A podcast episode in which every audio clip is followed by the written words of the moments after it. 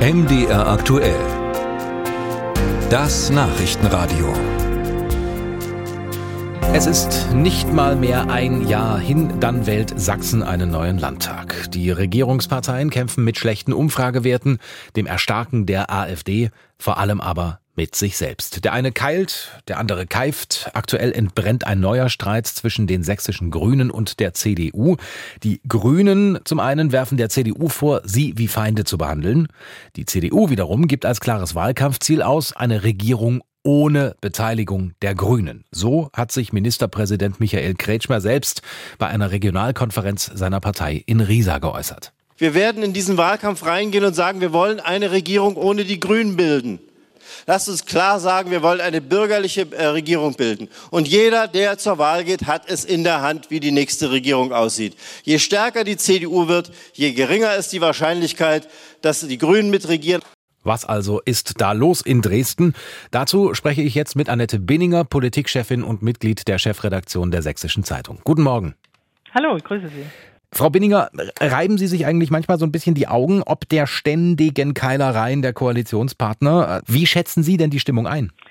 Also ich muss sagen, ähm, überraschend tut uns das hier schon lange nicht mehr in Dresden, weil das eigentlich keine momentane Situation ist, sondern eine, die wir eigentlich durchweg in dieser Koalition beobachten konnten. Das war anfangs, als es losging mit Regieren in der Corona-Zeit vielleicht noch ein bisschen anders, weil man dann gegen die Krise ankämpfen musste gemeinsam.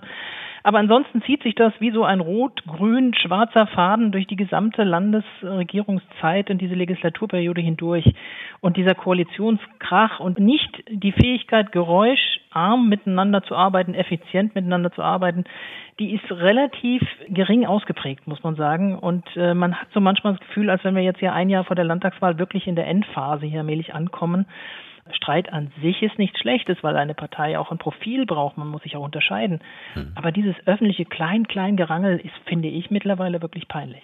Mich äh, verwundert ja tatsächlich auch so ein bisschen, dass vor allem auch Sachsens Ministerpräsident Kretschmer hier so nach vorne prescht. Das war jetzt auf einer Regionalkonferenz äh, seiner Partei in Riesa, wo er dann wirklich sagt, äh, also auf gar keinen Fall mit den Grünen. Wundert Sie vor allem bei dieser ganzen Gemengelage die Tonlage und die Lautstärke? Also man muss jetzt zunächst mal sagen, ähm, das ist zwar eine Parteiveranstaltung, da wähnt man sich ein wenig unter sich. Natürlich wusste er, dass das öffentlich ist, aber er muss auch seine Klientel einfach bedienen. Und äh, dort ist eine sehr, sehr ausgeprägte grünen Feindlichkeit durchaus in Sachsen, gerade im ländlichen Raum auch spürbar. Und äh, das bedient er auch in gewisser Weise. Und ähm, ob das klug ist, ist eine andere Frage.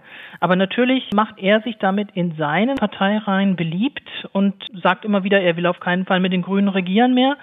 Aber wenn wir alle Umfragewerte angucken, jetzt auch aus jüngster Zeit, dann deutet alles darauf hin, dass der bisherige Koalitionspartner höchstwahrscheinlich auch der nächste wird. Hm, weil, äh, wenn wir mal im mitteldeutschen Raum bleiben, die CDU in Sachsen-Anhalt, die stand beim letzten Landtagswahlkampf, ja, ich würde sagen, vor einer ganz ähnlichen Situation. Der war für Ministerpräsident Rainer Haseloff in Sachsen-Anhalt dann durchaus erfolgreich, weil er diese Parteibefindlichkeiten eben gerade nicht in den Vordergrund gerückt hat, sondern versucht hat, den Partner auf Sachebene zu begegnen.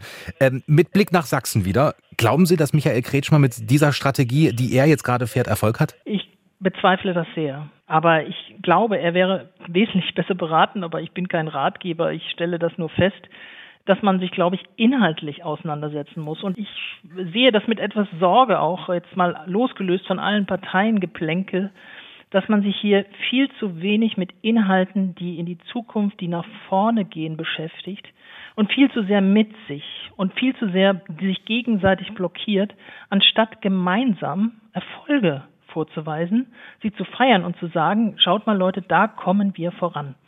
So, und insofern muss man doch auch schauen, was kann ich beeinflussen als Landespolitiker, was kann ich hier schaffen, was kann ich hier tun. Und das fehlt mir. Und ich glaube, dass das auch für alle Parteien nochmal ein Denkanstoß sein muss, was können wir inhaltlich noch voranbringen hier, was auch in die Zukunft, damit wir Menschen überzeugen können, erstens zur Wahl zu gehen und zweitens nicht Extreme zu wählen. Haben Sie denn noch Hoffnung, äh, dass das so im letzten Jahr sich nochmal einspielt? Ich weiß nicht genau, ob das nochmal zu schaffen ist. Also ich bin sehr gespannt, ob äh, es dort nochmal ein gemeinsames, wir setzen uns nochmal an den Tisch, wir kommen nochmal ein bisschen zur Ruhe und äh, wir ziehen jetzt sachlich durch. Ich würde mich freuen, wenn es das gäbe, aber ich habe große Zweifel, weil alle schon sehr heftig im Wahlkampfmodus sind. Und insofern schauen wir mal weiter, wie diese kleinen Hickhack-Streitereien hier laufen. Und ich fürchte, dass wir sie fast jeden Tag beobachten werden.